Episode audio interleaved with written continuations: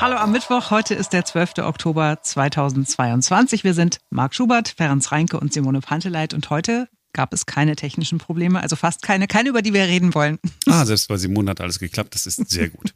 Heute geht es um Schulden, um finanzielle Schulden. Woher kommt genau das Wort? Top-Antwort, so ganz genau weiß man es nicht. Aber im deutschen Wörterbuch der Brüder Jakob und Wilhelm Grimm ist das 1838 so erklärt worden, Schulden stammen vom germanischen Verb skulan ab, das bedeutet sollen, also man soll was tun. Dieses Wort hängt mit dem althochdeutschen skuld zusammen. Schon im 8. Jahrhundert ist es das erste Mal aufgetaucht und da hat es auch schon die Bedeutung von etwas schuldig sein. Ja, ist total interessant, aber so interessant das sein mag, die Schuldenprobleme vieler Menschen in Deutschland, die sind ganz handfest und äh, den meisten dürfte es relativ egal sein, woher das Wort stammt. Und die Zahl der Menschen, die überschuldet sind, die scheint zu steigen. Bei der Schufa gab es im August und September deutlich mehr Negativeinträge als zur selben Zeit im vergangenen Jahr.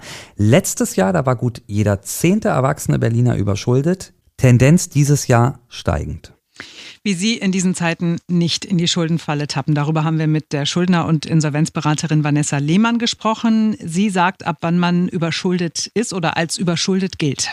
Wenn die Verbindlichkeiten ähm, auf längere Zeit die eigenen Mittel übersteigen und wenn eine Person nicht in der Lage ist, ihre Schulden mit Hilfe des eigenen Einkommens zu bewältigen, dann spricht man davon. Und dann wird es problematisch. Ja, sie berät in ihrer Kanzlei in Wilmersdorf seit Jahren schon Menschen, die zahlungsunfähig sind und kennt die häufigsten Fehler. Ratenkäufe, unwirtschaftliche Haushaltsführung, das Verhältnis zwischen Einnahmen und Ausgaben ist nicht gegeben.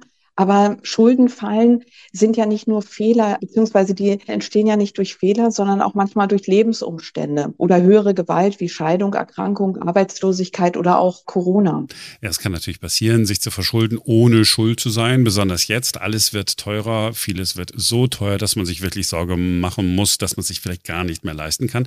Einige können ihre ganz normalen Lebenshaltungskosten kaum noch stemmen, kommen in die roten Zahlen aber man kann versuchen, sich davor zu schützen.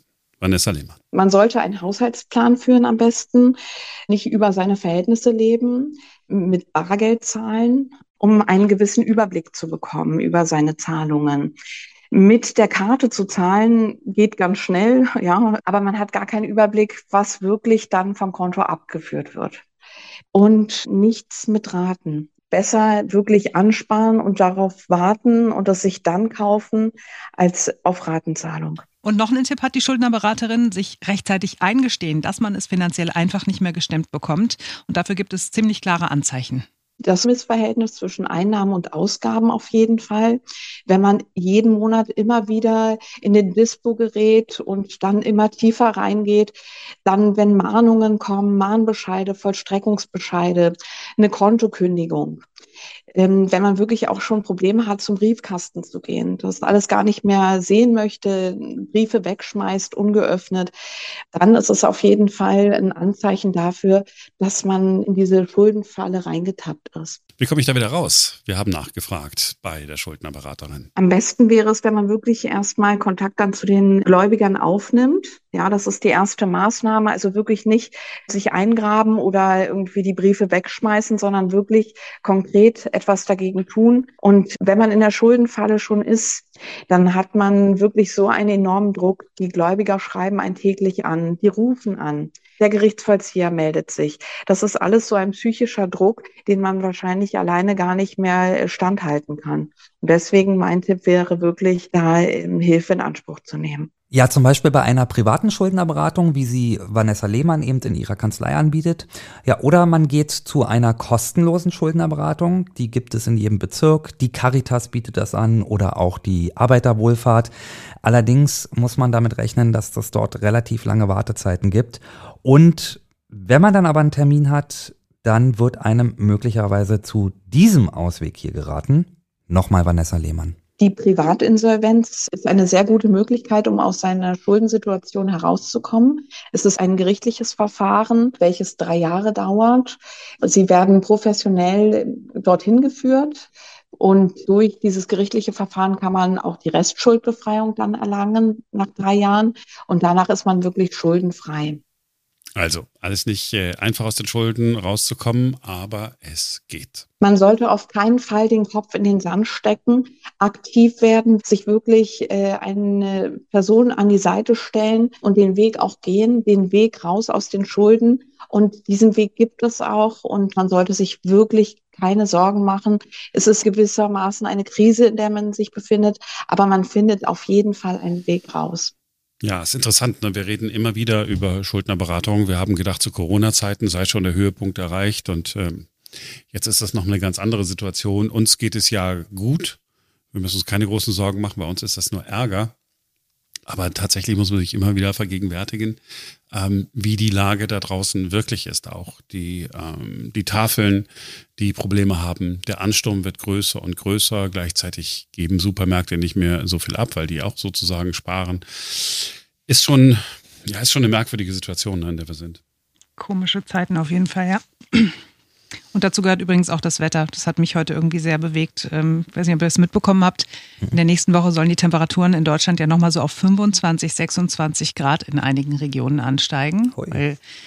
Weil sehr warme Luft aus dem äh, Südwesten Europas zu uns geströmt kommt. Und dann habe ich im ersten Moment gedacht, so, oh geil, nochmal Sommer, kein Urselherbst und wir müssen nicht so viel heizen und so weiter. Ne? Und auf der anderen Seite denkt man so, oh, das hat einen ganz üblen Beigeschmack bei Klimawandel und man kann sich eigentlich nicht drüber freuen.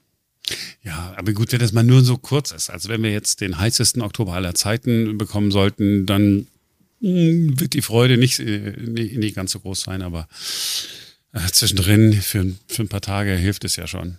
Ja, ja so zwei, drei oder so. Oh Gott, jetzt haben wir aber alles irgendwie durch. ist es jetzt schlecht? Das ist, Hat jemand noch irgendwie einen schlechten Witz oder so am Ende, den wir erzählen? Äh, schlechte Witze, also ich kann keine Witze erzählen. Äh, ich kann sie immer nur schlecht erzählen. Meistens aber habe ich sie schon vergessen, äh, bevor ich sie erzählen könnte. Und ich mag es auch nicht, wenn andere Witze erzählen. Gut, dann lassen wir das. Dann lassen wir das jetzt. Aber wirklich, damit wir mit was Positivem aufhören. Hm? Also die Gefahr, dass uns ein Asteroid vernichtet, ist heute früh nicht mehr ganz so groß. Weil die NASA hat es ja tatsächlich geschafft. Die haben in der vergangenen Nacht die Ergebnisse präsentiert. Die hatten auch da diese Sonde extra auf den Asteroiden, mhm. äh, Asteroiden knallen lassen, um zu gucken, ob man durch diesen Aufprall die Flugbahn ein bisschen verändern kann. Und siehe da, sie haben es geschafft. Das heißt, wenn uns irgendein Asteroid oder Meteorit so richtig bedroht und man ihn rechtzeitig erkennt und wir es rechtzeitig schaffen, was loszuschicken, um die Flugbahn zu verändern, dann fliegt er an der Erde vorbei und ähm, das Leben geht weiter. Gab es da nicht irgendeinen Hollywood-Streifen auch schon dazu? Mit ja, genau dem Thema? Ja, äh, da ist da nicht Bruce Willis selber hingeflogen. ja, ja. Und hat sein Leben Armageddon? Geopfert. Armageddon, genau. Ja, die haben es ja irgendwie auch geschafft mit dem blöden Beigeschmack, dass sie selber, glaube ich, irgendwie ums Leben gekommen sind oder er. Weiß ich nicht. So. Jetzt haben wir, es ist aber positiv. Es ist positiv, dass die NASA den Planeten retten kann. Dankeschön, NASA. das war's für heute. Wir sind morgen wieder für euch da, denn dann ist wieder ein neuer Tag. Ja, ist total interessant, ähm, aber so interessant das auch sein mag, die Schuldenprobleme vieler Menschen in Deutschland, die sind so ganz handfest und Lola, du musst mal aufhören. Der Hund äh, heult rum, weil er gestreichelt werden will.